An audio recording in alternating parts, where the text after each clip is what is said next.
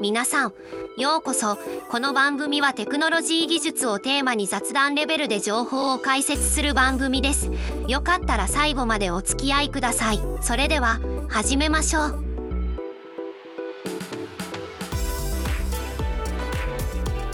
はい、えー始まりました、はいましたね。えーオープンテックポッド、えーシャープ3、えー野崎でございます今日のお相手はどうぞどうも坂本です。いつもお世話になってます。うー今日もね同じく2人でやっていくってことですが、うん、あんまで行きましたよ。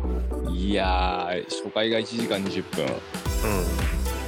2回目が1時間40分。そうで収録は2時間近かったですからね、今回はどれぐらいの時間で行きますか、野崎さん。えー今回はですねノートを取ったページ数はい。えーっとまあやっぱ15ページになりましたなんで仕事しながらそんなの撮ってんすか。 えー、まあやっぱりね、そんだけ取っちゃうよねってことに、なんか今回も長丁場。で今日、今も日、なんですか、うん今日。まあ今日はね、まああの、宇宙ビジネスですね。準備です。宇宙ビジネスと、まあ宇宙開発 はい。が、俺の生活にどういう影響を及ぼすかってことですか。ということですね。なるほどって。ことを話していきたいなと思うんですが、まあちょっとアイドリングトーク的にね、うん。まあ12月じゃないですか、もうね。そうですねう。ん。そもそもこれ聞いてる人いるんですかい や、いますよ。ですかみ、 右肩上がりですよ、今。マジですかうん。ってんすか本当に。 で、その、アナリティクスでね、は聞いてる時間みたいな、い。うん。あのー、離脱率みたいなのもあるんですけど、まあ、非常に高い離脱率、あ、離脱ね、しないんですね。うん。いないんですかうん、1時間、まあ、最後に聞き切る人が約半分以上いるというです ね。途中で寝てるで、絶対。いやいや、でもまあ、 あ、そうなんですね。うん、でもそれでも結構面白い話をね、あの、うん、してるから気になるんでしょうね。まあ、変態の皆さんですね、本当に。うん。この二人のおは聞くなん て。で、あとね、ちょっと難しい話多いじゃないですか。はい、確かで、に。う裏テーマとして、このうん、ポッドキャストのね、うん。えー、まあ、明日から話せるデジタルテクノロジーみたいな、うん。なる裏テーマがありますから、ほど。うん、まあ、話のネタにはね、あちょうど、ちょっと、ううんん。まあちょまあ、ちょっとマウント取れるみたいな、端折りみたいなもんですね。うん、でもなんか専門家の話を聞くとさ、難しいじゃないですか。はいはい。でも書物読む気にもならんじゃないですか。うん。ってなると私の登場ですよね。そうなんや。うん、なんかこう雑談的な感じで話してる方がさ、なんやろうん、だいぶはしょって話してますから僕もね。う。偽牧師みたいなもんですね。うん、まあ牧師と捉えてもらっても構わないですけど も、 なるほどね。うん、だから坂本さん賛美歌を歌わなきゃいけないのかもしれないですね、そのうち。あれ、相当、うん、そうかあの映画のね、天使にラブソングみたいな。ホステル。うん。で、まあ、その、 まあ、雑談レベルでその12月になりましてね、えっ、と、ど、どうですか忙しいですか皆さん。坂本さんも。まあまあ、ちょっとぼバタバタしてましたけど、僕は全然今大丈夫です。あ、そうですか。やっぱね、12月になるとね、あもう忘年会シーズンですよ。本当にね。そうですね。でもそれに伴ってコロナも増えてきましたしね、また。うん、東京はね、2万人ぐらい行くんじゃないかっていうね、今段階でね、うん。なってますけど、まあ、だよ、本当に。うん、久しぶりにもう俺カラオケ行きましたよ。接待でね。歌ったんですか、マービン・ゲイ。いや、マービン・ゲイは歌わなかったですけど、まあ普通に森山直太朗を歌いましてね。うん。二人で行きましたね。朝まで歌舞伎町で。あむ昔ね。そうそう。あれ何だったんだっけなわかんないけど。ライブ、ライブかなんか終わった後で、あ打ち合わせしたら遅くなってもう帰る帰らなくていいんじゃないかっていうので、カラオケ行ったんじゃなかったっけもう帰れなくなったっつって。あ。ああ、そっかそっかそっか。確か新宿でしたね。ああの、あれな、10もう15年ぐらい前でしょそうですね。うん。 そうそうそう。まあまあまあ、まあまあ、みまあ皆さんね、12月。カラオケでうどんうやったんですかちなみに。カラオケうん。いや、それはもう向こうのクライアントの社長さんとか見ますかあそうか。ら。うん、盛り上げて盛り上げて、タンバリン叩いて叩いて、うん、タンバリン叩きすぎて皮むけましたよ、俺、久しぶ りに。うん。そうなんや。うん、仕事からね、接待が多いんでね。 あの、あはいうん。そう。太鼓持ちか。あやっぱり太鼓持ちだしないとね、やっぱり。うん、神楽坂で。 うん、まあ久し、久しぶりに、うん、行きましたね。うん。っええていう、まあ、感じで、師走師走でね。うん。まあまあ、また新年会やら忘年会やらいろいろありますしね。うん。あるあるある。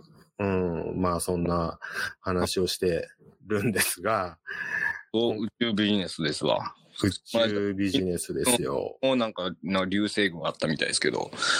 ああ、そうなんですか。うん。獅子座流星群的なのやつが、ああー。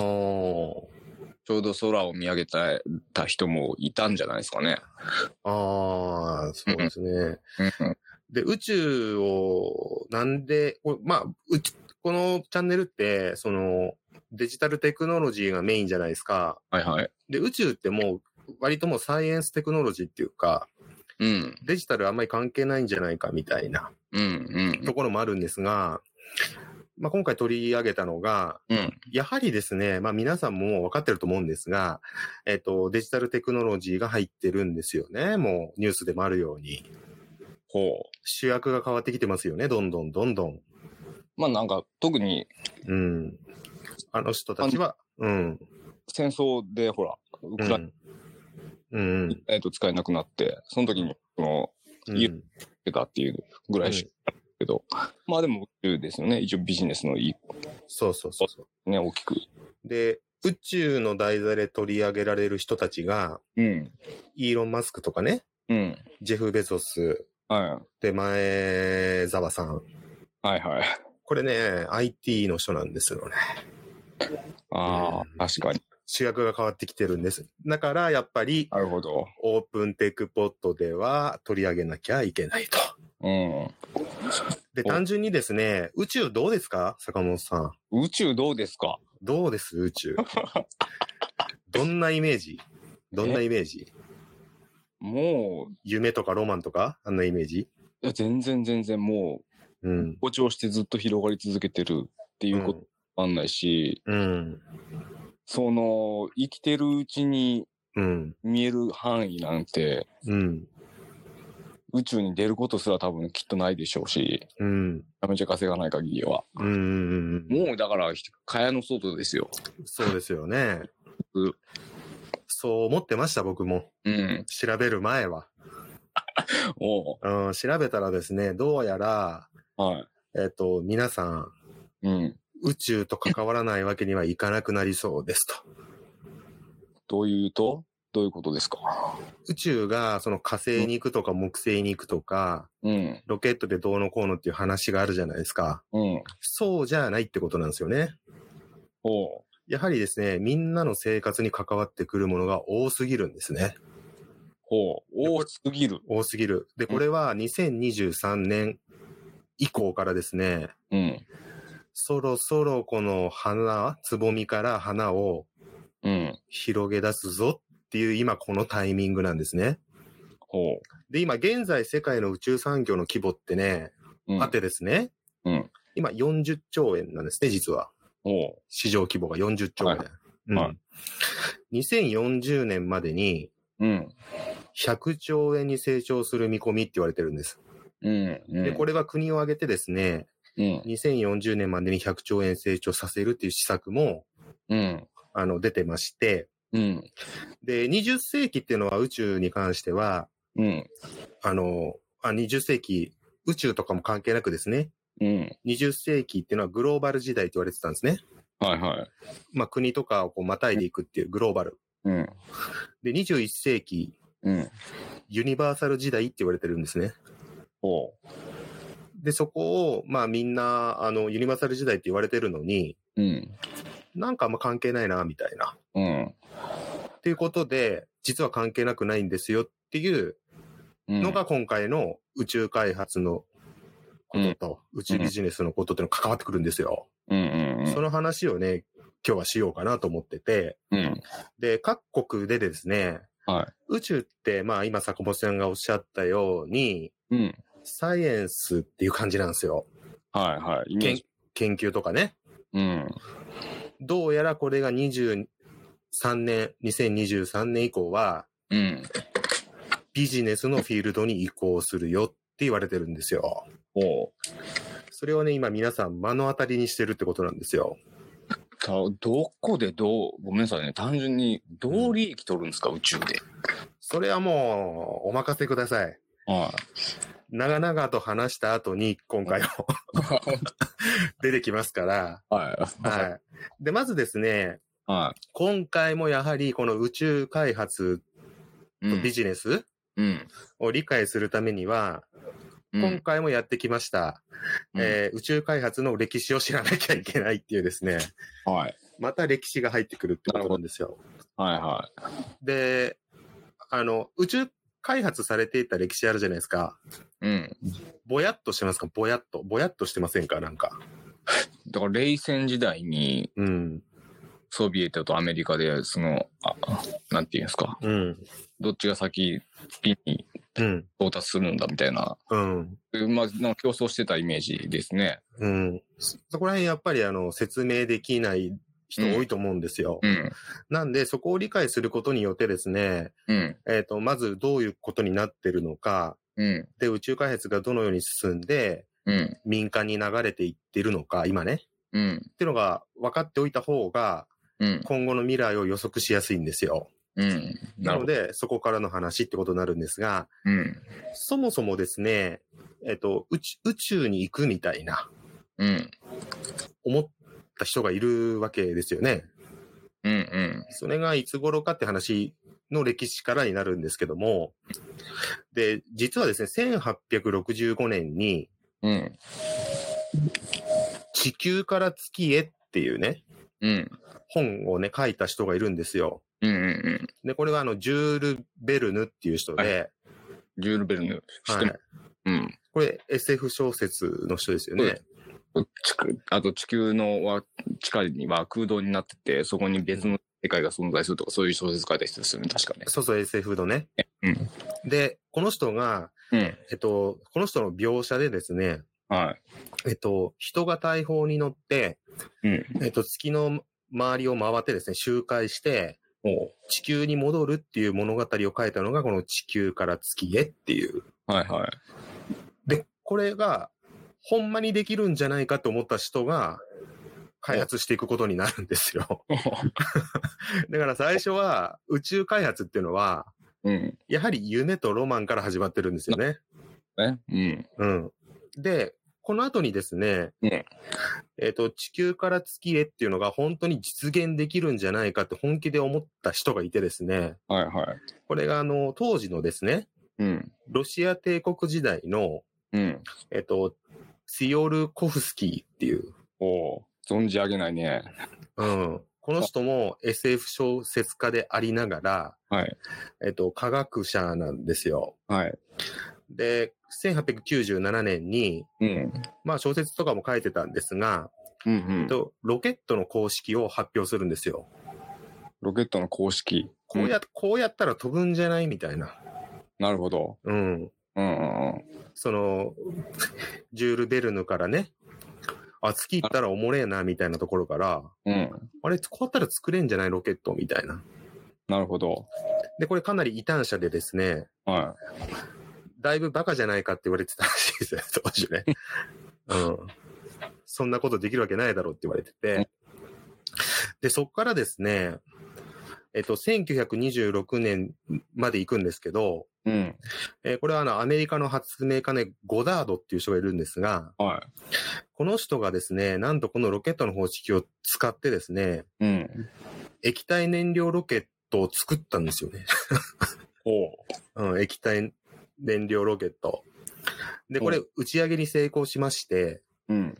で、どれぐらい飛んだかなんですが、はいは飛行時間なんと2.5秒。で、到達、到達高度が12メートル。い。おうで、飛距離がですね、はい。 56メートルというですね、うん。なんともしょぼい。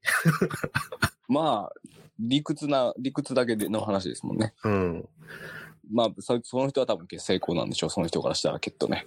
うん、そうそうん。う。で、なんとこの2.5秒だけ飛んだものが、うん。えーロケット技術の基礎を築くことになるんですね。なるほど。この液体燃料ロケットってあるじゃないですか。はこれがロケットエンジンになっていくんですよ。い。ほうほそういうのを作ったんですね。う。うん。で、次はまたちょっと進みまして、はい。まあ、だいぶ端折りますけどね、歴史は。 えっと、1939年からうん。 45年。うん。これって第二次世界大戦中なんですよ。うん。で、この時に、えっと、ドイツ軍が、はドイツですね、ヒトラー、ナチスですよね、当時ね、い。うん。がロケット開発に力を入れて、うん。えーそこにちょっと天才のドイツの工工学者がいてですね、うん。えーこれがフォン・ブラウンっていううん。天才学者なんですが、はこれ、この人がですね、い。うん。 V2 ロケットといってですね、はい。弾道ミサイルを作ったんですよ。ほで、この V2 ロケットは、う。うん。まあミサイルなんですけどもうん、どういうミサイルかっていうと、はまあ弾道ミサイルって、まあ大体これなんですが、い。うん。大気圏を越えて、うん。宇宙に一回出てから、なるほど。その目的地にうん。落ちていくんですね。うん。で、これをですね、何発か打ち上げたんですね。うん。うん。戦争で実際に。はうん。で、最後に放ったですね、い。うん。 V2 ロケットがですね、うん。えっと、イギリスとベルギーを目標に発射したんですけども、はい。ロンドン市街に落ちたんですよ、実際に。ええー。で、これ人類初めてですね、宇宙まで到達して、うん。うん。えー加工していくわけですよね。はいはい。これができたとともに、ロンドンに落とせたってことなんです、イギリスの。ええで、これが実は、最初のロケットなんですよ。ー。弾道ミサイルが。ドイツなんですよ、作ってるのは。ええー。兵器から始まったんですね、じゃあ。はい。兵器なんです。うん。で、この流れを覚えておかないと、うん。単純にロケットはうん。火星や木星のアドベンチャーじゃないって話なんですね。うん。こうなってくると、今、各国がうん。うん。ロケット競争をしている意味合いが分かってくるんですよ。なるほど。そう。こういう残念ながらこういう皮肉がですね、う皮ん。肉にもこういう戦争によってですね、は人は宇宙に行けるようになったんです。い。なるほど。っていうことなんですね。ロだからロケット開発を進めるとともに、国のはい。防衛力強化にもつながっていくっていうわけですね。そうです。で、ちょっとここ余談はな、あの、挟みますが、うん。えっと、国、国として存在するためのうん。条件っていうのがあるんですよ。ほう。これを知ってますかっていうことなんですが、ほう。知ってます坂本さん。全然知らないです。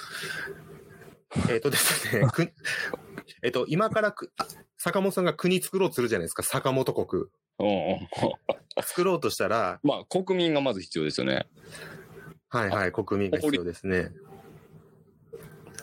法律とかで、だから申請しなきゃいけないでしょ、多分きっと。国申と請しなきゃいけない。認めてくれという。はいはいはい。多分その辺の条件があっはい。て、あと、土地がもちろんいりますわね。はい、そうですね。で、単純に国を作ろうと思ったら、坂本国を。 はい。めっちゃ簡単で、ほまず領土がある。う。はい。で、ルールは別に自分たちで決めればいい。うん。いらない。うん。あとはですね、核爆弾を持つかどうかなんです。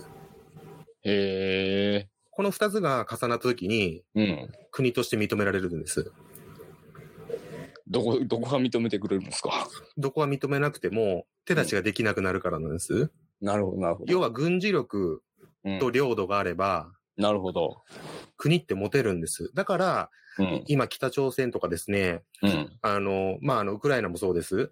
あうの、ん核兵器を持とうとしてるんですが、うん。それはなんでかって言ったら独立するためなんですね。うん。で、先進国ね、えー戦争で勝ってきた国っていうのは、うん。核を持ってますし、うん。えーこういう弾道ミサイルですね。うん。手出しができないミサイルって言われてるんですが、うん。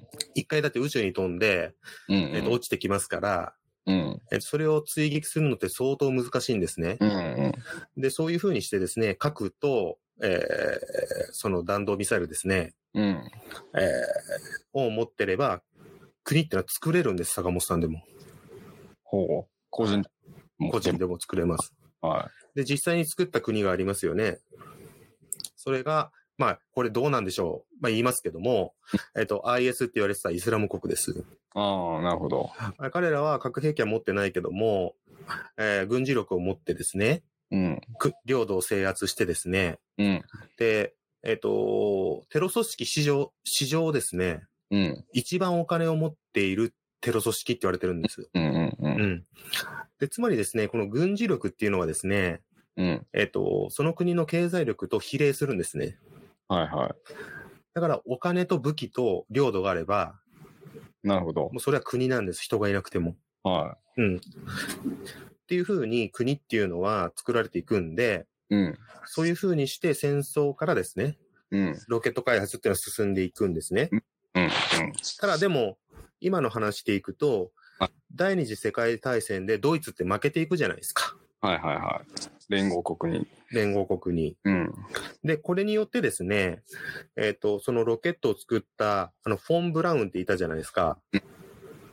フォン・ブラウンが、えっ、と、アメリカに亡命するんです。ほうん。なるだかほどらそうそうです、そうです。で、で、そこでロケット開発をしてた一部の研究員、う。うん。スタッフは、ロシアに行くんですね。ほ V2 ロケットの設計図を持って。う。うん。なんで、アメリカとですね、この後、ソ連になっていくんですが、うん。えっ、と、あの、超絶なですね、うん。あの、宇宙バトルをしてた時期ありますよね。はい、ありますね。あれはそういうことなんですよ。なんか、え、な、なんで、アメリカの人たちはなんで、その V2 ロケットの設計図持って向こう行ったんですかね。いや、自分が死ぬからですね。 そういう、そうなんですか。ドイツにいたら死ぬじゃないですか。ドイツの人なんですから。えアメリカにも渡ったんですかアメリカにフォン・ブラウン、フォン・ブラウンって研究者ですね。開発者。うん。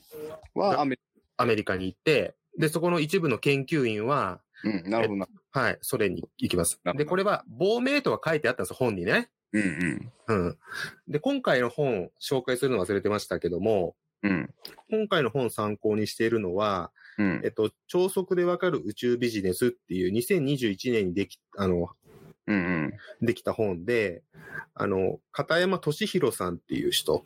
うん。うんでこれあの、スペースポートジャパンっていう会社、うん。はいはい。まあ、社団法人なんですが、うんうん。それの今の共同創業者理事の人なんですね。うんうん。で、もともとこの人は電通うん。の上がりの人で、はいはまい。まだ若いんですけど、うん。まあ、この人の本を、あの、えー参考にしてるんですが、はいはい。あとですね、まあ、そういう宇宙に関しては行政も出してるんで、うあの、ん。 JAXA とかですね、うんうん。そうですね。あそういうのも見て、うんこの流れは大体こうなんですね。はいはい。で、フォン・ブラウンって本には、まあ、亡命って書いてあるんですが、うん。そうじゃないと思うんですよね。ううんん。。これは都市伝説ですけども、はえっと、できる人はどうしますっい。まあ、引き抜かれますわ。ていうことなんです。うん。えっと、アメリカはその時にですね、うん。えー、あの、アインシュタインうん。も亡命してるんですよね、アメリカに。うんうん原子爆作り、原子爆弾作りましたよね。うん。うんうん。っていうふうにですね、えっと、軍事力になる、まあ、学者っていうのはすんごい戦力じゃないですか。うんだから引き抜いてるはずなんですね。うん。うん。そうですよね。で、そこにあの、ソ連も入ってきてですね、は当然それも引き抜きますよね。だかい。うんら。世界初でこんな、もう防げないミサイル作られたら、うん。そりゃそうこんな欲しいわーってなるじゃないですか。ですね。絶対なりますよね。おう大谷欲しいですよね、みんなね、野球したら。そうそうそう。二刀流でね、大谷。そりゃそうですわな。うん、それと一緒なんですよね。で、これ、こういうことがあって、あのーどんどんどんどんアメリカはですね、研究を続けていくんですよ。うんうん。で、それと同時に、あの、V2 ロケットの設計図を持ったスタッフがソ連に渡った時に、うんうん。これがですね、ソ連、えソビエト連邦ですよね、うん。になったその時に、天才学者のセルゲイ・ココリョフっていうの、コロ、コロレフっていうのがいるんですよ。セルゲイ・コロレフ。うん。でこの人がもう超天才でですね、うんうん。アメリカにはフォン・ブラウン、うん。ソ連にはセルゲイ・コロリョフということで、うんこの技術革新が止まらなかったんですね、この二人のせいで。おー。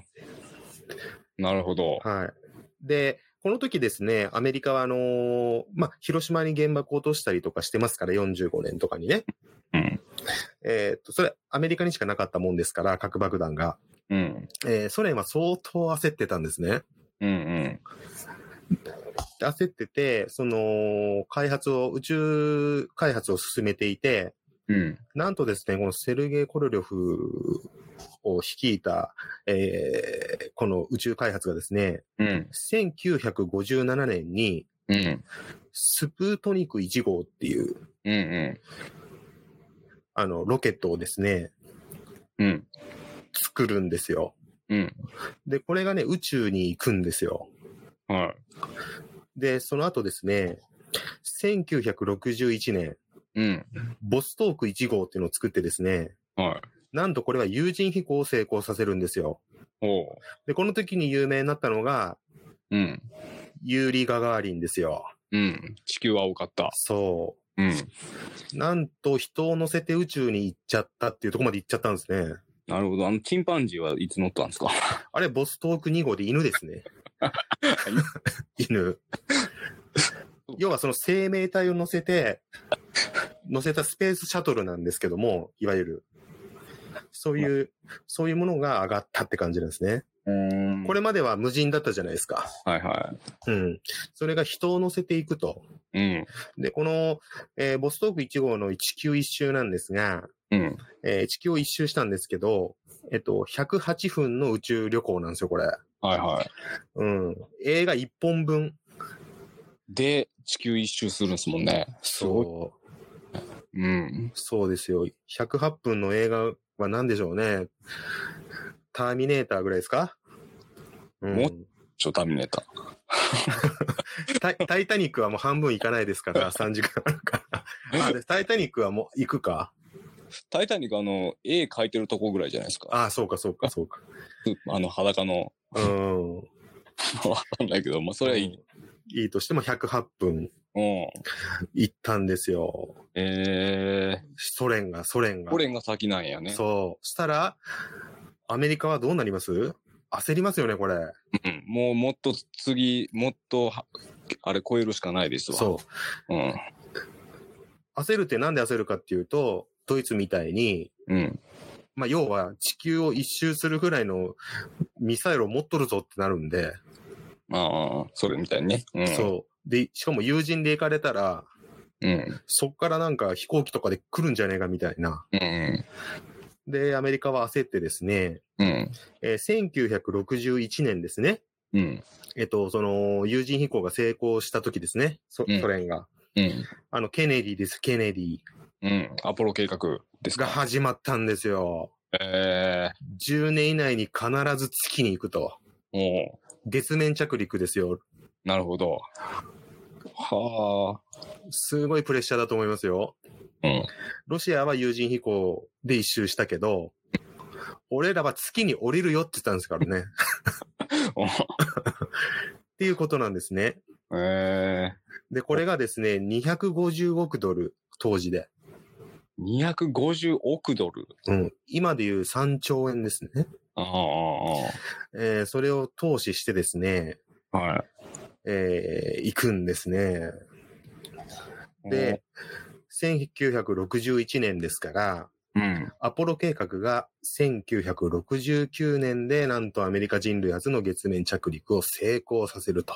うん。これフォン・ブラウンまだいるんですよ、フォン・ブラウンは。アメリカに。う。ん。もう貢献して、うん。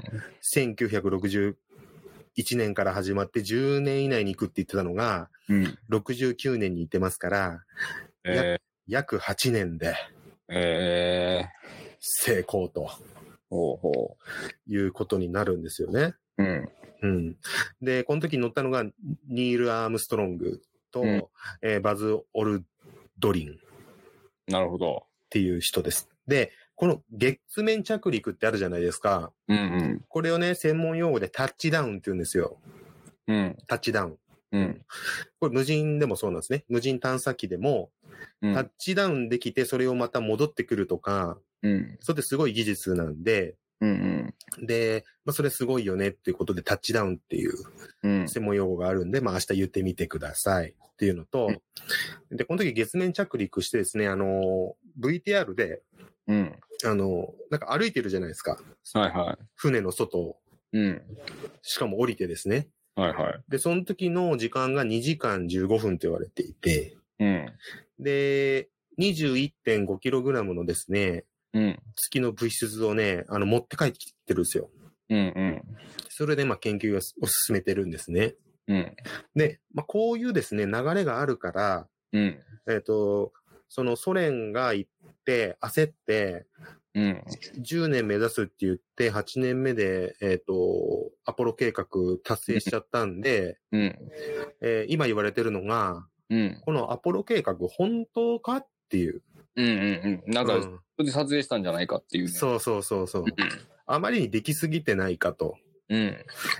いうことでですね、うん。あの、まあ、そういう、えっ、と、疑念が持たれてるわけですね。うん。で、まあ、あの、まあ、いろいろここは都市伝説でもいっぱいあるので、うん。まあ、なんとも言えないんですが、うん。まあ、当時乗ってたですね、えっと、ロパイロットですね、うん。が、まあ、亡くなってたりですね、うん。えっと、まあ、口封じにあったんじゃないかとか、おうああ、月の裏側の話をしとしようとしたんじゃないのかとか、なるほど。うん、そういうのがあってですね、あのーあまりまあ、この時はすごい盛り上がったんですよ、アポロ計画ね。うん。うん。だけど、その後ですね、なぜか収束、収束、収束していくんですよ。うんうん。あの、盛り上がらなくなって。うん。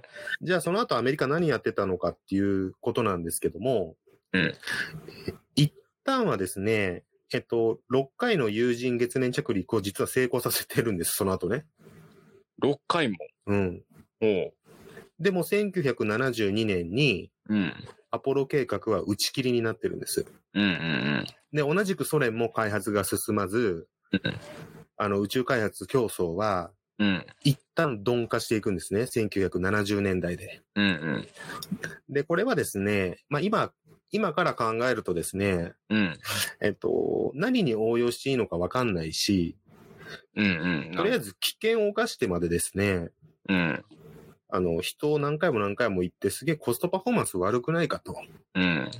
そうね。お金もかかるし、うん。っていうのがあってですね、うん。あんまり進まなかったんですね。うんで、70年代には進まなくなったんだけど、うん。うん。ここで大きく宇宙開発がシフトしていくんですね、一回。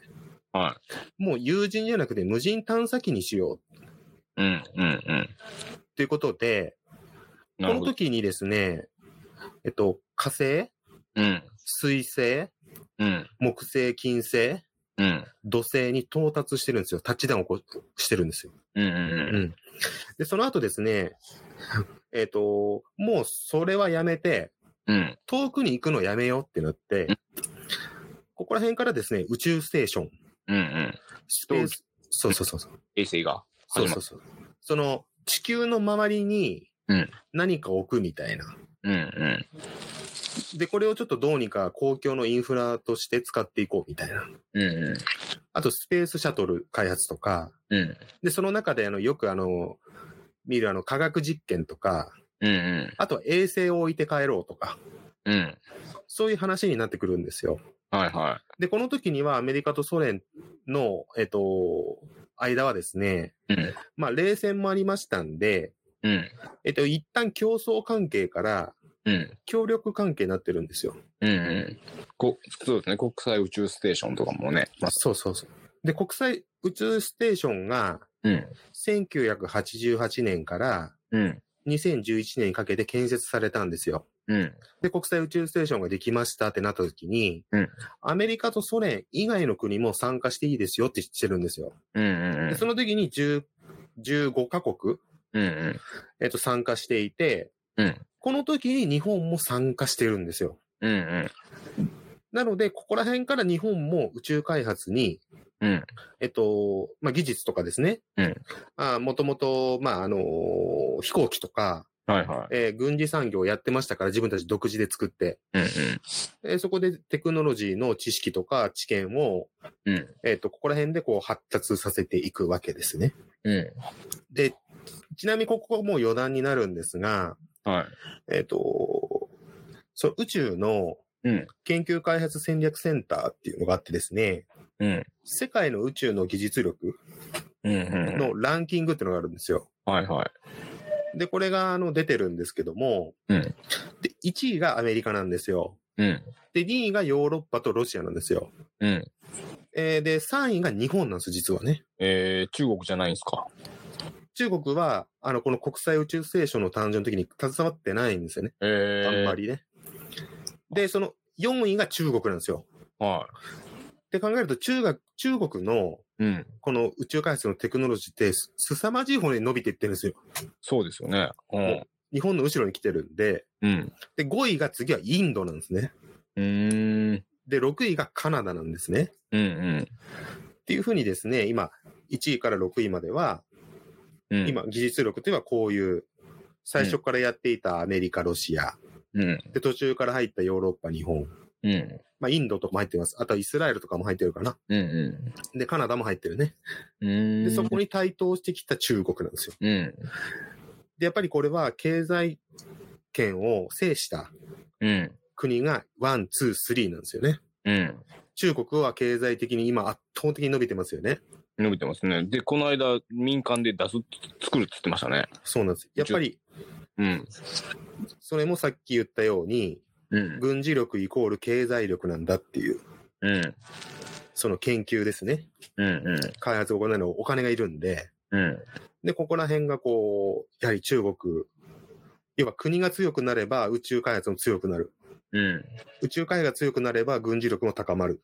うん、っていう、これだけ見てもですね、なんとなく世界の情勢、うん、今どこが戦争強いのかなっていうのもわかるんですよね。うん、で、日本も結構強いはずなんです。うん、うん、まあ、アメリカのね、まあ今一緒にやってるんで、日米安保条約で。うん、当然技術は高いはずですよね。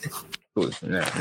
で、ここからの JAXA のサイトで、まあ、ん日本って、あの、どれぐらいから宇宙開発やってるんだろうっていうのも簡単にご説明しますけど、うん、うん、日本は1950年代の半ばから始まったとされてるんですね。ほうほじゃあ、宇宙開発国際ステーションの後らへんからですね、う。うん、やっぱりこう徐々に徐々に参加したことによって、うん、えっと、伸びていってまして、うん、で、1970年にはうん、人工衛星を打ち上げてます。うん、うん、で、1981年うん、にはですね、スペースシャトルを打ち上げてます。ははい。で、1985年に、い。うん、次はあの探査機ですね。うん、うん、うん、衛星じゃなくて探査機。はいはい。で、その後も衛星とか探査機を打ち上げてるんですけど、うん、なぜか有人飛行は開発できてないんですね。確かにそうですよね。なんででしょうねっていう。で、なんで JAX- うん。 JAXA にはこう書いてあるんですね。は今の日本の宇宙技術、い。うん。宇宙のそういうエンジンとかロケットの開発では、うん。まだ有人飛行にできるうん。信頼性がないと。なるほど。こえれーなんででしょうねっていうミステリーがここで1個で、なんであれなんででしょうね ?3 位日本入ってるんですけどね、技術力。なんでしょうね。三菱とか頑張ってますよね、すごい。そうです よ。ねえ。つまりですね、は世界政治が動いてるっていう僕は見方をしてるんです。い。なるほど。日本は、勝ちましたか負けましたかっていう話なんです、これは。うんうん。なるほど。 有人飛行は認めないよっていうことなんですね。陰謀論が。まあこれ実際こうなってますからね。うん。技術力はないって JAXA は言ってますが、まあまあ、止めてるのはあるんじゃないですか。で、まあだから、その、宇宙飛行士は送り込んでますわね。そう、NASA とかね、ねうん、なんか、まあ、あの、前澤さんとかもね、え。そうですよね。言ってますからね。うん。まあ、けどえっ、と、ダメなんだ。こう、その独自でやっちゃダメなんだ。そう。うん実はね、日本は有人飛行はできてないんですね。衛星しか打ち上げられてないんですよ。それ目指してないんですか、日本は。目指してるんじゃないんですか。いやどうなんですかね。ー、目指せない理由があるんじゃないでしょうかというところで私は言葉を止めておきますが、 はうん、だって流れ、流れ見見てくださいよ、流れをねっていう。うい。んうん。開発の流れ。確かに。ロケットから始まり、探査機から始まり、衛星に始まり、有人飛行。うん。うん。しかもそれはもうだいぶ前に行われている。うん。技術がないんですかという。ねうん。っていうことなんですね。え。はいはで、えー最近になってですね、い。うん。中国が台頭してきましたよね、世界に。っていうことで、実はですね、今ですね、うん。宇宙開発がさらに再燃してるんですよ、また。うん。あの頃の、アポロ計画が始まった頃の、うん。ロシアとアメリカのこうやり合いうん。が中国がこう脅威になってきたことによって、うん。実は再燃しててですね、うん。中国も無人探査機のジョーガっていうですね、うん。あと衛星、衛星もあるんですが、うん。それを打ち上げてますよね、今、どんどんどんどん。で、アメリカも実は、えっと、発表していて、うん。 2024年にうん。アルテミス計画っていうのをもうやるって決めてるんですね。うん。アルテミス計画。か火星ですか。好これはね、月、きなんや。またが、え月月面着陸で、うん。えっとですね、やろうとしてるのは、月に基地を作ろうとして、うん。うん。今後今度は降りるだけじゃなくて。うん。うん。うん。でプラスですね、えー月に氷があるんですが、はいはそこにですね、水と水素を氷から取ってですね、い。うん。うん。資源を採掘しようとしてます。ほで、それを持って帰ることもできるし、ー。うん。そこでですね、水と水素ができるってことは、その、ロケットとかそのスペースシャトルの燃料に変えれるんですよ。うん。うん。で、そこで一旦給油して火星に向かうっていうですね、なるほど。そういうそのタッチポイントみたいな、うん。あの宇宙のエネオスみたいなですね、うん。うん。ことで次に行くっていうですね、これによってコストがだいぶ下がるんですね。うん。ほ地球から持っていかなきゃいけなかった燃料が、う。うん。って月で給油ができるわけですから、ことは水素ってことですか。水と水素ですね。ね。水水素燃料ってことですよね。そう。で、ここでね、またおかしいのが、うん。水素で飛ぶんかいって話なんですよ。うん。うん。でも水水素でモーターって動くんかいっていう話なんですよ。ほじゃあ今までのガソリン何だったんだっていう。う。でも、まあ、水素エンジン出てますよね、今。水そう。トヨトヨタがね、一回開発したけど、うん。でもそれはおお金にならないから、そうですね。 EV の流れにしてますよね。うん。うん。まあ、ここも一つ都市伝説がま た入ってくるんですね。ほっていうことなんですが、まあそれはまあ余談なんですが、う。うん。そういうふうにして、えっと、今戦争の危機が高まってますよね。うん、うん。まあ実際に戦争してますよ、ウクライナとかね。うんで、そういうえ大国がですね、まあ技術革新をしてるんで、うん。そうなったらやっぱりこういう宇宙への開発うん。が、あの、進んでいくってことで、うん。また改めてですね、この宇宙開発は、うん。何か夢やロマンじゃなくてですね、うん。軍事目的で開発されていくっていうことなんですよ、やっぱり。うん。うん。歴史は繰り返してるんですね。はいはこれはミサイルであったりとかですね、い。うん。あとは監視ですね、GPS、うん。あとは情報ですね。はいはい。そういうのを取りたくて進めていってるっていううん。なるほど。段階です。で、今実際にですね、はえっ、と、宇宙軍っていうのがあるのは皆さん知ってますか、い。うんうん。アメリカにありますわねう。ん、2019年、アメリカの宇宙軍作りましたよね。あとね。はい。で、2001年にはですね、はい。ロシア宇宙軍作ってます。おはい。で、中国も宇宙軍作ってます。えで、イスラエルも航空宇宙軍っていうのがあります。えうん。で、フランスも航空宇宙軍っていうのがあります。うん。で、日本もですね、2020年に日本宇宙軍っていうのを 作ってます。で、ってことは戦争する気ってことです。っていうか、そこの宇宙の覇権を取られたくないってことなんですね。うんで、これを知らないで、宇宙軍できた、宇宙軍できたって言われると、う ん。うん。なんかエイリアン来るんかいみたいな。またトークになっちゃうんですね。現実から。はい。じゃなくて、現実の話なんですよ、これやっぱり。宇宙っていうのは。なるほど。うん。みんなね、SF の見過ぎなんですよ。でも、うん。軍作るってことは、何かを守るってことでしょ派遣、な、何、何にに対してのも、なんのかな、はい別にと土地とかないじゃないですか。じゃあ今って、今の軍あるじゃないですか。陸軍も海軍もうん。空軍も。うん。陸海空宇宙になるんですけど、次はね。はあの、何を守ってますかって言ったら国境なんですね。い。はいはいは宇宙にはまだ国境がないから、ここからここはアメリカね、ここからここは中国ねっていうのを、い。うん。人多を、分うひ人を入れてやるってことが今後行われるんですね。ん。うん。で、海と一緒です。はいはい。海も今中国の尖閣問題とか、ああいうのもこれ繋がってきますから、確かに空もそうそうですね。領空。そうです、そうです。なるほど。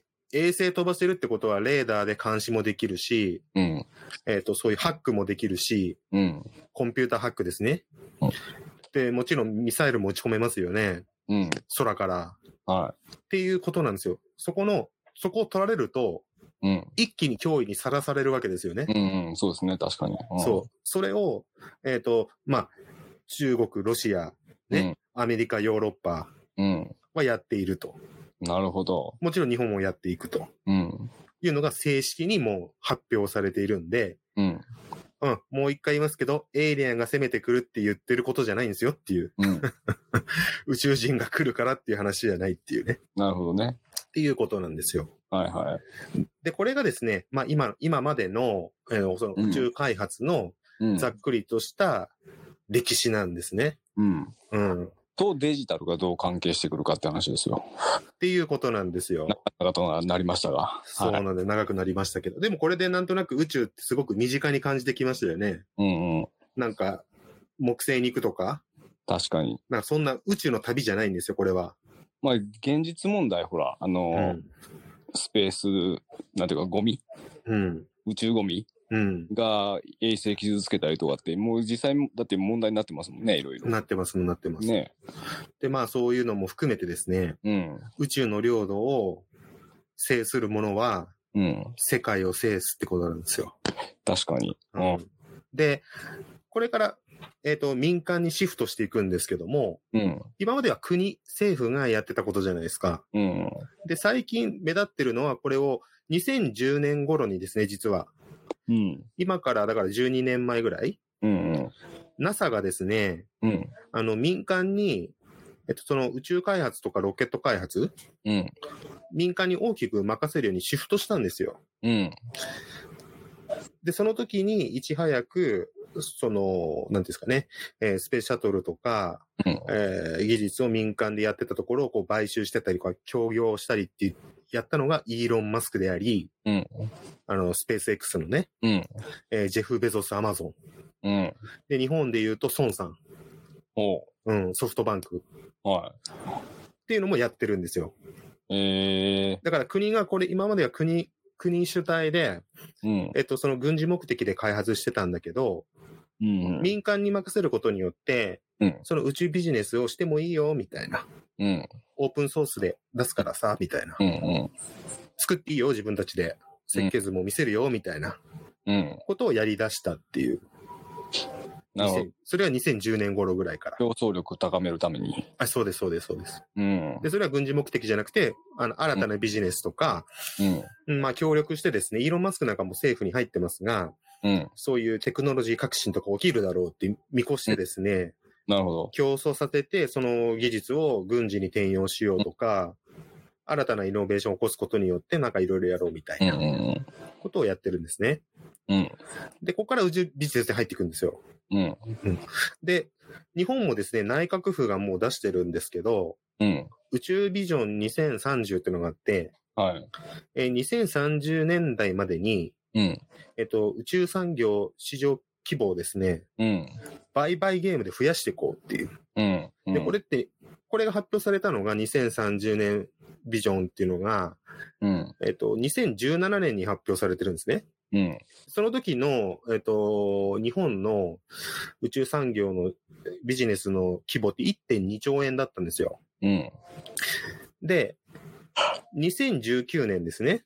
うんうんうん。で今国際市場は40兆円ですから、はいはい。で、2040年までにはまあ、100兆円。 100兆円の規模にしたいっていう、うん。その流れが今来てるってことなんですね。うんうん。で、この宇宙ビジネスっていうことに入っていくんですが、うん。じゃあ宇宙ビジネスってな何をやるのっていうね。うん。そうですよね。うん。まあ、資源取ってくるとかっうん。ていうのが一番最初に浮かびますけど、うん。他の星行って。あと、なんか実験的なうん。ものだったりなのかな。でも、それがね一般のね、生活にどう浮かせるのかっていう。まあまあ、グッズはあるじゃないですか。例えうば、ん。サンそグうそラうス。そうそう。うん。うん。あと、まあ、カバンだったりとか、うん。あとなんか、食吸収するうん。素材だったりとか、うん。うん。そういうのは転用されてたりしますけどそうねで。すで、情報がまあ難しすぎてですね、うん。ニュースが出ても読む気もしなければ、うん。何かよくわかんないっていうのが今の、 あの、多う分ん、うん。僕たちの感覚ですよね。うん。うん。僕もそうですが、うんえーでこれから話すのは、うん。まあ、なんとなくざっくりとした宇宙ビジネスのこう利用うん。の話になってくるんですけども、宇宙ビジネスで大きく分けてポイントがあってですね、うん。え1個目がね、人工衛星。うん。これはなんかわかりますよね、人工衛星。うん。うん。で、次がですね、宇宙ステーション。はい。で、次がですね、宇宙工場。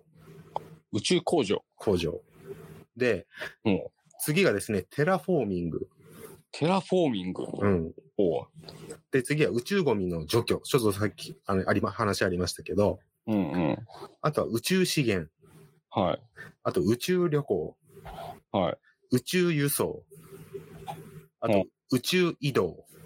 い。 なんか大喜利みたいになってませんいやいやいや、おうリズムが。いやいやいやいおうや。で、あとは宇宙に関わるその他の事業ってことで、はい宇宙食、あ、宇宙食。宇宙アパレ ル。っていうのも実際に起きるんじゃないかって言われてます。宇宙アパレル。うん。ほで、あとはですね、ちょっと面白事業で、う。はもうすでにあるんですけどね。い。うん。えっと、宇宙星を、宇宙星占い。これはですね、NASA のデータを流用してですね、はあの、リアルな星占いってことなんで、地球から見てる星っていうのはやっぱり何億年か先の、ね、い。はい。なお前、前のやつですね。。そうですからね。宇宙の衛星から見ればもうリアルタイムなんだってことで、はい。より詳しい情報が取れる。謎の星占いっていうのあってね、それ面白そうですね。 あとね、あのーびっくりしたのが、まあ、もうすでにあるんですけど、はい。日本のエールっていう会社が、はいはい。これベンチャーなんですけど、えっと、人工流れ星のビジネスを始めててですね、あああ。の、あのなるパパネルあるじゃないですか。はいはい。スクランブル交差点とかに。うん。 あれでプライベートでなんか愛してるみたいな。ありますね。ああんな感じで人工流れ星をこのタイミングで流してくれみたいななるほど。ビジネスがあるんですよ。うええん、だから、ドリカムの歌も変わってくるかもしんない。うん流れ星5回流れたら愛してるのサインみたいな、うん。なるほどね。そういうちょっとロマンチックなね、うん。話ができるかもしんないっていうですね。もう金払えば。そうそうそうそうそうそええう。で、そういう、まあ、ビジネスがおうん。大きく分けてうん。あるんですね。なるほど。で、この中でちょっと、後々ちょっと大事なところは後回しにして、うん。えっと、どういうことかっていう説明をちょっとしていこうかなと思うんですが、うん。一旦人工衛星が一番のイノベーションなんで、うん。これはちょっと後に話し、話しますね。うん。で、さっき言ったやつの、まあ、宇宙ステーション。うん。まあ、これはなんとなくわかりますよね。はいはい。で、2028年に、うん。またあの基地を作る建設を、まあ、計画してるんで、まあ、宇宙ステーションで、まあ、民間の人が行って、うん。まあ、泊まるとか、止まったりね。なんかそういう、うんえっ、と、体験をしたりとか、うん。うん、そういうのが、まあ、ビジネスになるよっていうのはもう分かりやすいじゃないですか。うん。あと、まあ、実験ですわね。うん。で、つ次が、あの、宇宙工場ですよね。宇宙工場って、うんこれがよくわかんないんですよね。これなんでこういうの作るかっていうと、うん。宇宙に、えーの工場ですから何かつ作る場所を作るんですよ。うん。で、そこでですね、新薬開発が行われるっていう。なぜ地球じゃダメなのか。それは重力があるからなんです。うん。実際に今、タンパク質の結晶があるんですが、うん。重力が邪魔をしててですね、はえい。っと、思ったような成果を上げれないんですよ。おう。で、それを宇宙の無重力空間でうん。研究すれば、うん。結合、ちゃんと結合したりとか結晶が結合するんで、はいはい。それによって新薬が生まれるっていうですね、可能性があるんですね。こ能。ういった形で、えっと、地球の重力を邪魔されないで、うん。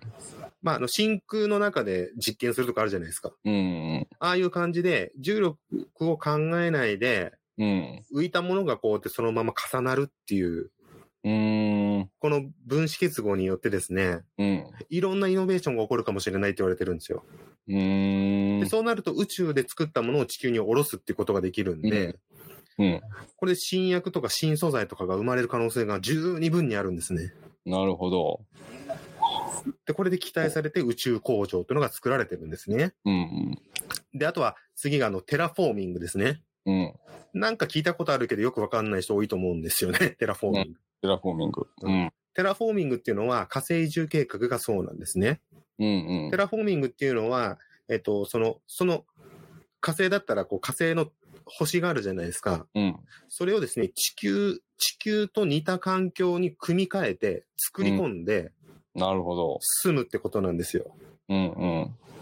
だから、そのままじゃ住めないんだけど、うん。改良すれば、まあ、リフォームすれば、埋めるんじゃないかっていうことうんか。そう、それをやってるのが、イーロン・マスクのスペース X、うん。人類火星移住計画っていうのは、そういうことでやろうとしてるんですね。なるほど。だから今後は、あの、宇宙に住む人も、ね、ほ違う星に住む人も出るかもしれないっていう。そうですよね。これ2030年ぐらいからやろうとしてますからね。うえん、そんなに遠い話じゃないんですえ。うよ。ん。そうですよね。で、次は、あの、宇宙ゴミの除去。うん。実は今宇宙ゴミっていうのは、その、使わなくなった衛星とか、うん。あとパネルですね。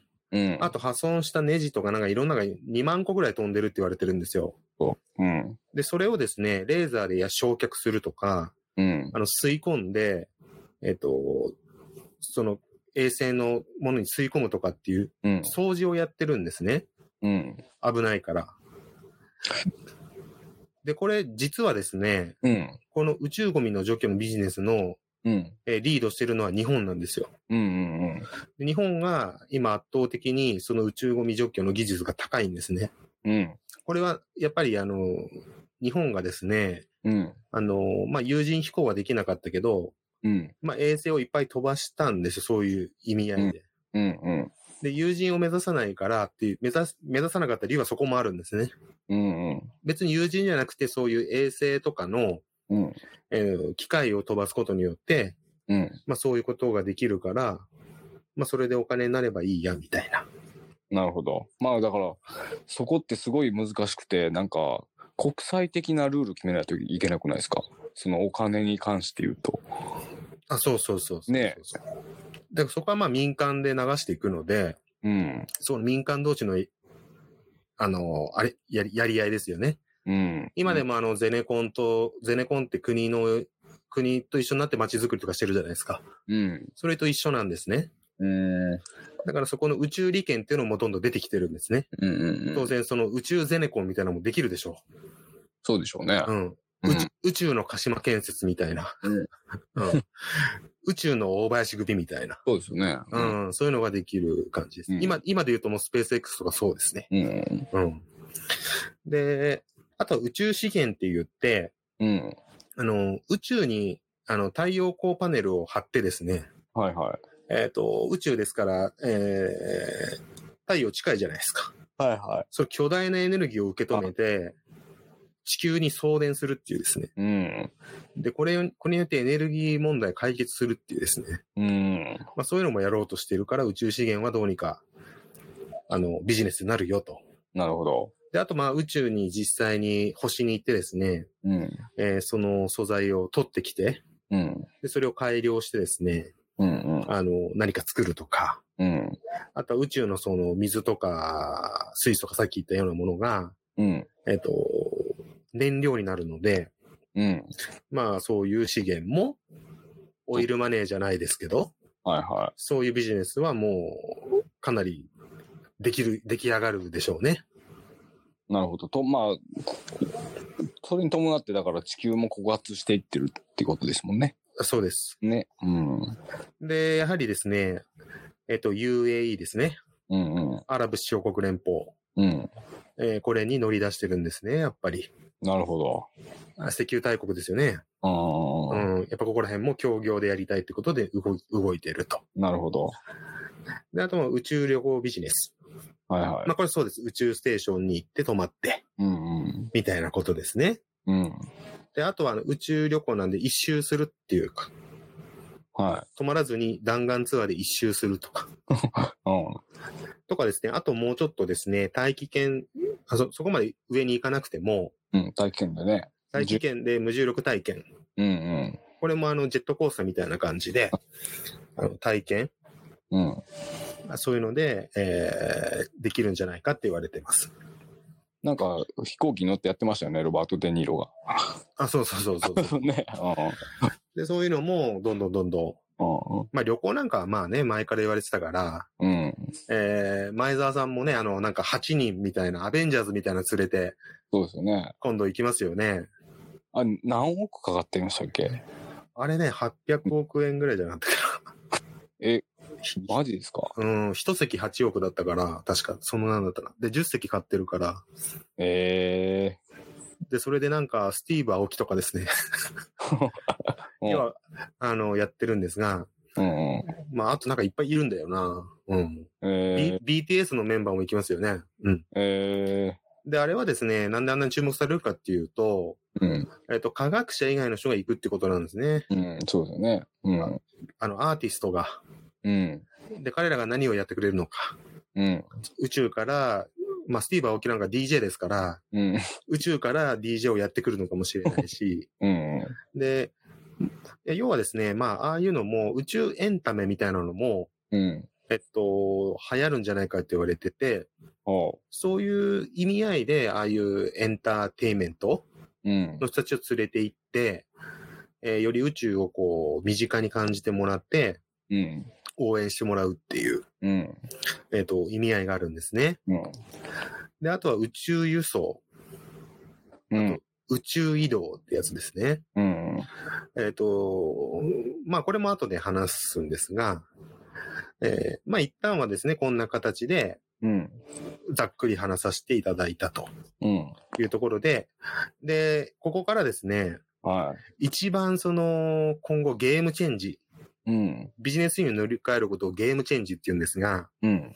えーここで起きてくるのが人工衛星の分野なんですね。うん。うん。これはすんごいイノベーションになりそうだから、えー、アマゾンがやってたり、うん。えっ、と、イーロン・マスクがやってたり、うん。孫さんがやってたり、うん。うんえ。ーホリエモンもやってますよね。そうですね。うん、ここに繋がってくるんですよね。で、この人工衛星はどういうものに使われるのかっていうの分類が簡単にあって、うん。えーまずは通信放送、うん。通信と放送ですね。うん。えーこれの衛星、まあ、スカパーとかね、うん。 CS チャンネル、BS チャンネルってあるじゃないですか。うん。そういう放送とか通信、うん。えーあとリモートセンジング衛星っていうのがあってですね、うん。これは地球観測ですね。うん。地球を観測する。はいはい。で、あとは測位、測位衛星って言ってですね、うん。測る、まあ、ま天気とかそんなもんですかそうですね、GPS とかですね、うん。えー Google マップとかはこれ、測位うん。衛星です。で、天気とかはこのリモートセンジングっていうのを使ってます。うんっうん。うんて。いう形なんですね。うん。で、通信と放送ですから、は通信が、えっ、と、増えたらですね、い。うん。通信って何でやってるかっていうと、うん。衛星をいっぱい打ち上げてですね、うん。えっ、と、電波を飛ばして、えっ、と、はいインインターネットをはい。早くするとかっていうのがやろうとしてるんですね。うんで、これが宇宙インターネットっていうもので、うん。うん。これが施行されるです、されるとですね、うん。誰にでもうイん。ンターネットが届くようになるんですね。はいはい。で、今のインターネットって、じゃあどどうやってつなげてるのってあるじゃないですか。うん。あのね、海の底からケーブルで。ケーブルでやって、うん。で、それであのー山とかにこう電極を作ってやってるんですね。うんうん。だから海のあの領土の奪い合いはそこもあるんですね。資源だけじゃなくて。うんうん。うん。あね、なんであんなに海になんか、この、この島がここまでとか、うん。うやんってる。ね。ああ。そう。あれは、近い、その海の底にそういうケーブルを張ってるからなんですが、宇宙に衛星いっぱい行くとですね、必要ないので、うんうん。確か宇宙の外、外からこう、ビャーンで届くので、に。どこにいてもですね、うん。うん。えっと、Wi-Fi が通るとかですね、うんうん。はいそういう話になるんですね。はい。で、テレビ局も放送局も増えるんですね、圧倒的に。ほうほう、そうか。あ使える電波帯が。あ。ね。ああ。うん。で、地上にある電波帯、まあ、東京多分スカイツリーとかですね。うん。有限、有限なので、電波帯が。うん。うん、まだでもそれでもね、30チャンネルぐらい分あるんですよ、本当は。うん。あるんだけど、まあ、利権で開けてないんですが、うん。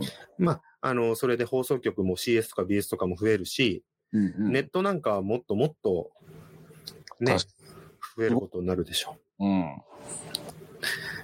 で、さらにですね、その、通信とかの、さっきのリモートセンジングですね、うん。を使えばですね、宇宙ビッグデータの取れるんですね、宇宙インターネットと合わせて。ほだって宇宙で全世界に行くわけですから、う。はいはその、すその、クラウドで吸い上げたそのデータは宇宙ビッグデータでもらえるんですから、い。なるほど。その衛星をかませて届けるわけですからね、リクエストして。なんかあれですね。もう、す元気のままみたいなもんですね。あまあ、そうそうそうそうそう。そうですね。そうそうそう。そういう感じで、うん。宇宙のビでッグデータも使えるっていう風になってですね。それと AI が重なったら怖いな。そうです。なので、えっと、スペース X とですね、うん。えー、アマゾンのブルーオリジン、うん。で、ソフトバンクはワンウェブとソフトバンクで、まあ、合同でやってるんですが、うん。えー衛星を打ち上げてるって話なんです。うん。うん。このビッグデータも取りたいし、うん宇。宙インターネットのうん。利用料も取りたいじゃないですか。うん。うん。ね、アマゾンは、あの、ショップじゃないですからね、本当の売りは。うん。うん。 AWS っていうサーバー会社ですからね。はいはうん。そこを取りたいっていうので、で、スペース、スペース X がですね、い。うん。今衛星打ち上げてる機がですね、うん。えーなんと今4万機なんですね。ええほん、は4万機、い。4万機。 SX が。これでもまだまだ足りないんですが、は4万機。だからそんだけ打ち上げてるんで、い。うん。最近話題になってきてましたけど、あの、スターリンク。うんう。うんん。あの、ウクライナのね。あの、まあ、今民間でもみんなで買えるやつ。うん。あの、パラボラアンテナみたいなの買っはいてはい、 1万円払ったらスペース、ス X の電波で、うんまあ、。早いよみたいな、っうんうん。ていうのをやってると。うん。で、ブルーオリジンが3000機。うん。で、ソフトバンクが7000機なんですね。ええどれだけスペース X が先進んでるかってのわかりますよね。うん。すごいですね。それぐらい早い時からやってるし、うん。お金があるからそんだけ投資してるんですね。うんうん。で、これぐらいのビジネスのビジョンはもう先に見えてるんですね、この人たちは。うんうん。宇宙を取れれば、そういう宇宙インターネット、うん宇宙のビッグデータが取れるうん。っていうのが分かってるんですね。はあ。でですね、で、さらにこのリモートセンジングっていう衛星を、うん。ボンボンボンボンボンボン飛ばして、うん。ものすごい数になるとですね、うん。より詳細なことが分かるようになるんですね。ほ天気情報とかだけじゃなくてう。、ああ。だけじゃないですよ。うん。もっと、どこに誰がいるかっていうのも分かる。うんうん。人一人にも焦点が当てれるんですね。うんうん。そうですね。で、このリモートセンジングとかを使うことによって、うん。えっと、今何を変えようかっていう、ししてるかっていうのは、うん。えー農作物のですね、うんうん。集荷量を計測する。うんよ予測する。うん。うん。で、出荷時期を予測する。うん。えー日本はなかなか取れてるね、みたいな。うんうん。でも他のところはちょっと不作だね、みたいな。なるほど。それによって調整しようとしてるんですね。えー、もう世界農業や。せもう世界、もう世界、農業、農業もすべて、今までの生活すべてうん。変えてきますから、なるほど。あと水産業。うん。今温暖化でですね、あアニ、アニサキスうん。とかああいう微生物がね、うん。問題になってますが、うん。ここら辺とかもリモセンを使ってですね、うん。プランクトンの発生分布とか、うん。うん。うん、魚がどれぐらいいるみたいな、なるほど。そういうものも、あの、何わかるんや。わかる。で、さらにですね、リモートセンジングは、うん。建物とか人の流れとか全部わかりますから、うんうん。より詳細に。うん。これをそのままですね、メタバースに持っていくっていう計画もあるんですね。っえー、てなると、全くす、全く現実社会とそぐ、わ、あの、変わらないですね。メタバースができるんや。できるかもしれない。地球が一個できるかもしれないっていうですね。えー、そういうことをやろうとしてるんですね。そうか。それは面白いっすかね。で、ホリエモンもこれを民間でやってるんです。ホリエモンが何回も何回も飛ばすのは、うん。ここのリモ線を取りたいんですね。リモ線衛星を。うんうんうん。したら広告も打ちやすくなりますし、はいはい。街づくりもこんな感じでやった方がいいとか、うんうん。全部変わるんですよ、これ。えでー、広告なんかも全部変わります。ピンポイントでいきますから、全部。うんうんうん。なるほどね。で、これによってですね、EV 車、うん。 AI、うん。ドローンも全部変わる。うーん。ドローンなんかの空輸、空輸輸送、うん。無人でうん。できるようになるんですよ、これ。うん。衛星が増えれば増えるほど。なるほど。で、EV 車の完全、完全自動、レベル5の自動運転。これもできるようになるんですね。ほー。で、AI なんかはもう AI ですよね。宇宙ビッグデータを使ったうんうん。政策、うん。農業のやり方、なるほど。うん、全部全部ですね。変わっていく。でもそれが壊れたら怖いですね。なんか、暴走したり壊れたら。あそうですね。あ。だから前、あの、話した Web3.0 の世界ってあるじゃないですか。うん。 Web2.0 の会社は宇宙を取りに行ってるっていう話なんですよ、これが。ああ、なるほど。そういうわけにはいかないよっていう。うーん。これがよ、どんだけこう、強力な権力を握るかってのはわかりますよね。あと、だからそれに伴って国がほら、ハッカー要請してるでしょ。はいはい。日本って異常に少ないって、ハッカーって。うん、少ないですね。で、まあ、その、防衛する守り手も少ないんですって。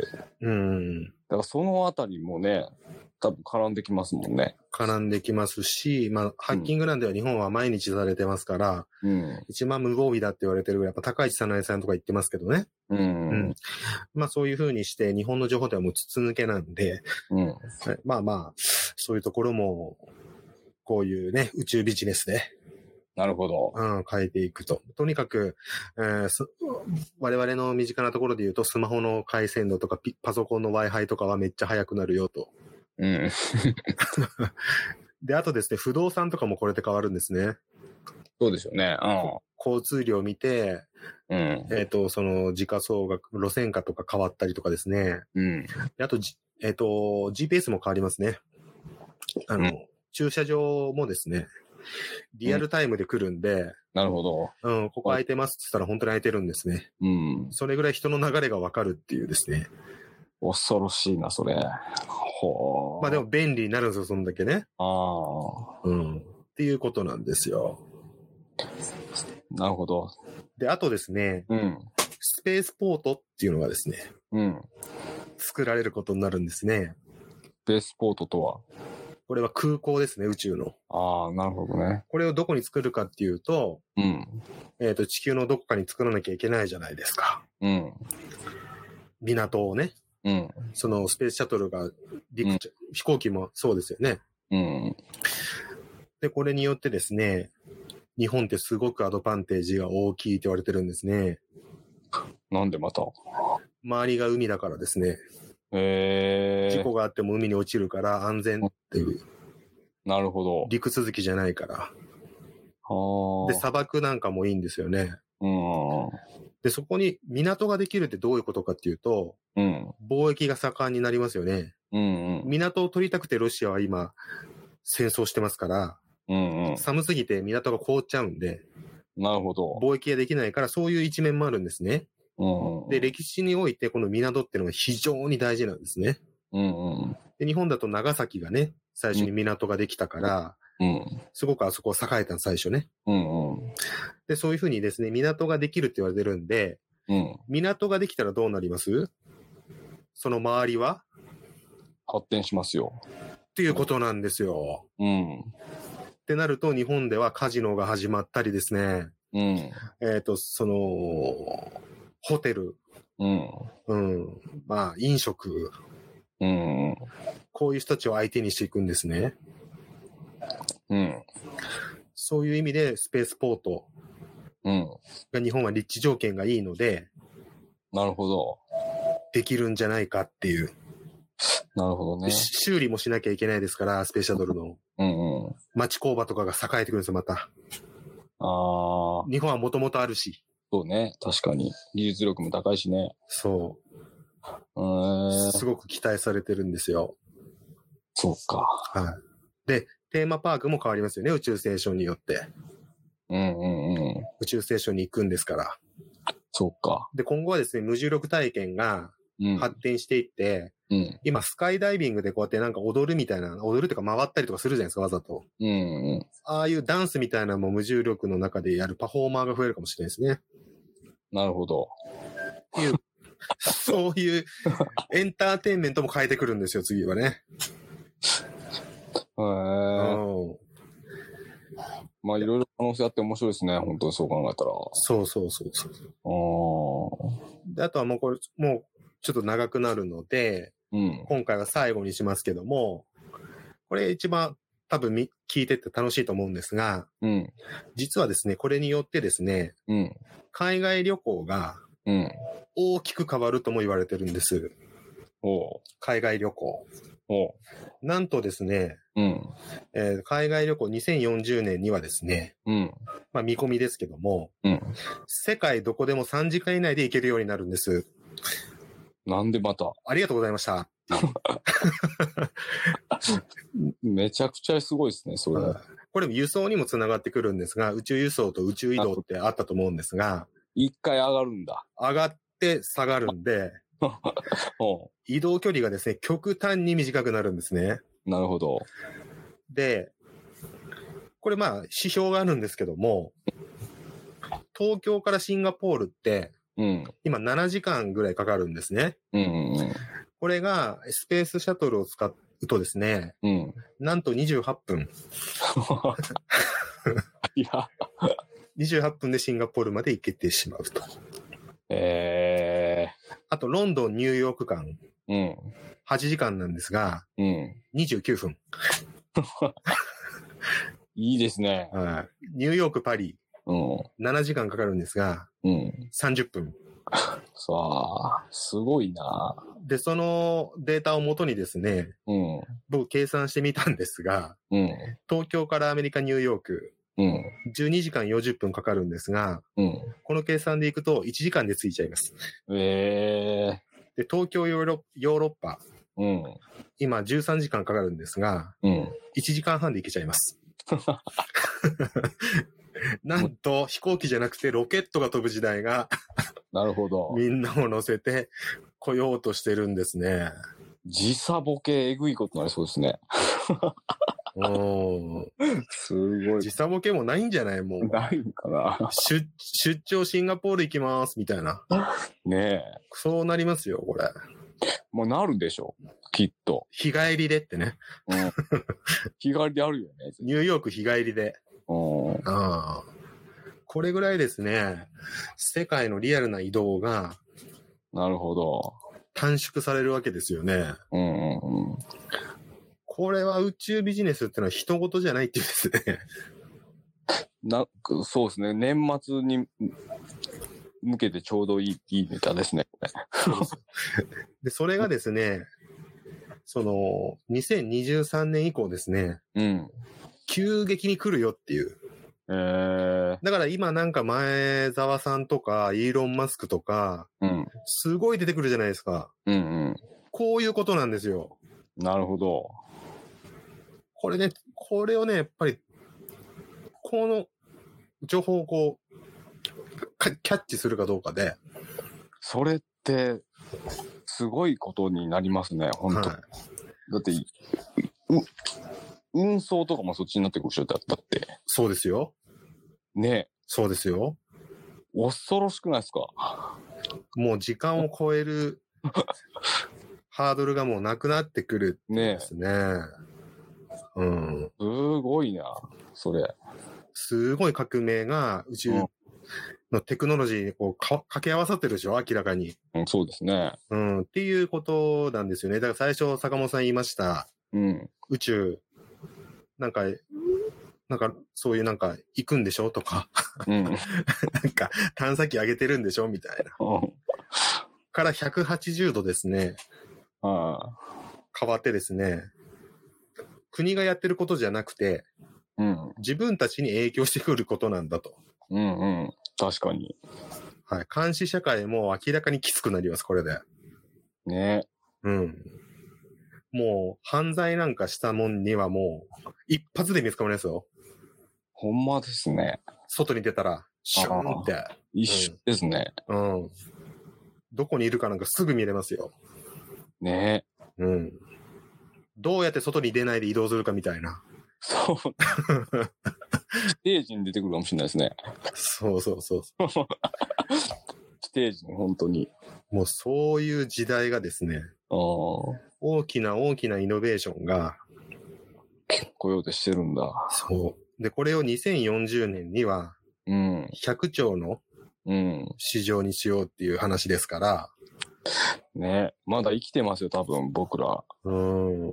これによる仕事も増えるでしょうね。宇宙ステーション案内人とかですね、バス、あの CA みたいなやつとか、ああ。確かに。無重力体験のインストラクターとか、ああ。もうん。う、トータルリコールみたいな感じにななるんでしょう、きっと。そう。本当に。だから都市開発とかもこのスペースポートを考えたら都市開発。 うん。うん、スマートシティ。うなるん。あの、ソサイティエティ5.0って言いましたよね。うんうん。いや、夢じゃないっていう話なんですよ。うんうん。できそうですよね。そうですね。超スマート社会。うん。これをですね、まあ日本がどれだけ、えっ、と、ここのとこに入ってこれるかっていうのも、うん。今の日本の経済、うん。立て直すこの柱うん。の一本が宇宙ビジネスと IT ビジビジネス。なるほど。掛け合わさったもので、ホリエモンが熱心になってる、孫さんが熱心になってるのは、これをやりたいからなんですよ。なるほど。3兆赤字出しましたもんね。そう。それでもいいんです、この派遣が取れたら。なるほど。どれぐらいリターンがありますか、これ。うん。確かにうん。山頂どころじゃないですよ、もねえ。すごいですよね。う。そうですよ。宇宙の衛星の電波使うっていう。うーん。つつながりますよ、どこ行っても。うんうん。まあだから、あとだから乗り物だけですわね。乗り物。乗り物と費用だけでしょ。そう。ね。で、乗り物も自動運転、うん。えー EV 車ですね。うん。えーこれも、えーこの宇宙の衛星を使うことによって、うんうん。うん、どれぐらい、じ、あの、可能になるのかっていうのもあるし、うん。あとメタバースとか、えー、あと防災関係、なるほど。うん、全部、自然災害、全部予測できるようになりますね。すごい。世の中なりますわね。そうなんですよ。宇宙、宇宙ビジネスは、うん。どのビジネスにも関わってくるので、農業も、うん。畜産も、なるほど。水産も、 建築も、ね。住む場所も多分変わってきますね。はい。人が住む場所もね、きっと。そうですよね。移動時間の圧倒的な短縮。これは旅行ビジネスは儲かると思いますよ。ね。うん。最初はめっちゃ高いと思いますけど。ああ、そうでしょうね。とんでもない値段でしょうけど。ね。うん。で、これがまあざっくりとした宇宙ビジネスと宇宙開発のうん。話となるほど。いうことだったんですよ。宇宙の時代がもうそこまでね。来ております。いつの間にか。うん。まさかここまで変わってしまうと思わなかったですよね、多分。うん、確かに。うん、ぜひですね、星占いやってみてくださ い。NASA のデータを活用した星占い。 リアルタイムの星はどんなち違うんだろうね。まずそれから始めようかな。なんかね、この星占いではね、うん。そ、そこに行ったら誰かに会えるみた いな、運命の人に会えるみたいなことまで言ってくれるらしいですよ。マジっすか。なんで星がちゃんと観測できたらこれができるのかちょっとわかんないんだけど。そう、でもさ、と、となったら占いもほら、変わっ、占い方も変わってきます。今まで推奨ダメやったのがもうタブレットになってきますよね。うん、だから、え衛星カメラでねえ。見てですね。見てて、なんか占うさ。そうそうそうそうんう。だからもう、プロポーズもね、ん人工流れ星を流してから、こ う。ねえ結婚してください、みたいなね。まあねえ。あるでしょうね。花火なんかも変わるかもしれないですね、これね。そうです花よね花火大会じゃなくて、流れ星大会。だよね。うああ。ん、サザンオール、オールスターズの桑田さんからの、そうそうそう。とかね。す、すみ、すみなく流れ星大会みたいう な。ん。まあ、流れ星だからどこ行っても見れるんですけど ね。墨田区にする必要もなく、まあ見れるんですけどねっていう。うん。なんかね、流れ星市みたいなのができるかもしんない。あの、花火師みた いな。俺、それ目指そうかな、俺、流れ星市。でも、ね。どう、ねえ。流れ星し。花火の方がええと思うけどな、俺。うん。まあ、今ね、まあ日本とかまあ含めてうん。暗い社会ですけども、は少し角度変えて宇宙に目を当てるとですね、い。うん。希望に満ち溢れてますと。こんだけちょっと近未来なね、うん。ちょっとこう、明るい、なんか楽しそうな、うん。うん、未来がそこまで来ているとなるほど。いうことなんですよ。ねえ。本当に。航空業界も変わりで、変わるでしょうね。となるとね。変わるよ、これは。ねうん。まず、無重力酔いをしないようにしなきゃいけないし、え。無重力用意の目、多分、売りますよ。ね。でもそれ、それ売れば多分、売っちゃえばいいじゃないですか、もう。ね。だか。用意の目。らそういう新薬の開発とかね、ああ、そういうのもありますから、確かに。これはもう、こんだけね、宇宙のイノベーションで変わるんで、まあぜひですね、明日から、うん。えーそういう宇宙ニュースみたいな、はい。いや、うん注目していただけて。そうそうそう。で、実際に、ね、自分の生活にどう影響あるか、ちょっと想像していただけたら、そう。で、ぜひね、なるんじゃないかなと。身近な人とか、その宇宙軍って怖いねとか、エイリアン怖いねって言ってる人がいたら、うん。そうじゃないよと。そんな話じゃない、もっと身近だよとうん言ってあげてくださいと。はい。っていう形です。わかりました。じゃあ次は何やります次はですね、まあちょっと、都市伝説も今回含んだんで、うん。えーっと、このポッドキャストでもやっていこうかなと思ってて、うん。テクテクそのデジタルテクノロジー絡めてね、うん。ちょっと宇宙とか AI とか Web3.0 って言ってきたじゃないですか。えっと、それが全部合わさってるものが出てきたんで、うん。えっと、経済誌のエコノミスト2023の表紙について、うん。どういうこと えっとですね、エコノミストっていう雑誌があるんですよ。はで、これは、い。でもそれ、表紙について。うん、毎回毎回エコノミストの経済誌が出す表紙は、うん。えっと、大体この時期にうん。 2023とか2022とか出るんですけうどんね。。必ず未来を予言してるんです。えー。で、2022の時の、うん。えっと、表紙は、うん。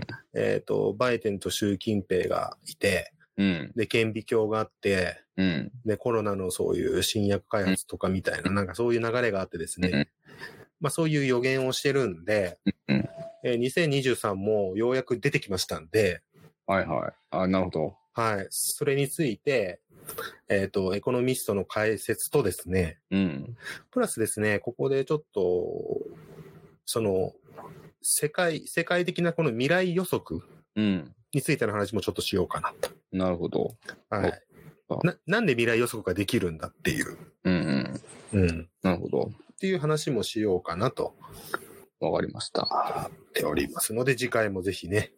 あとちょっとそのうちでいいんですけど、量子コンピューターやってもらえないですかあ、量子コンピューターももちろん、今日ですわ、なんか、うん、なんか、家庭用の量子コンピューター発売、うん、え中国の会社が、うん、デスクトップ型が512万円、うん。